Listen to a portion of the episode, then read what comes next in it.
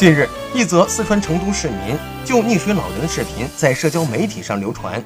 视频中，一名背着红色双肩包的男青年双膝跪地，对躺在地上的人实施心肺复苏。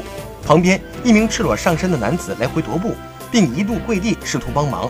施救的男生是成都医学院临床全科二班大三学生廖振龙，赤裸男子则是跳下臭水沟将溺水者捞起的好心市民张建华。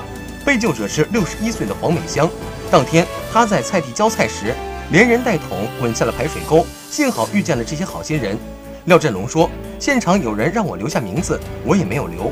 我想每个人看到了都会去救的，而我正好是学医的，有施救的技能，我这不算见义勇为吧，就是力所能及。”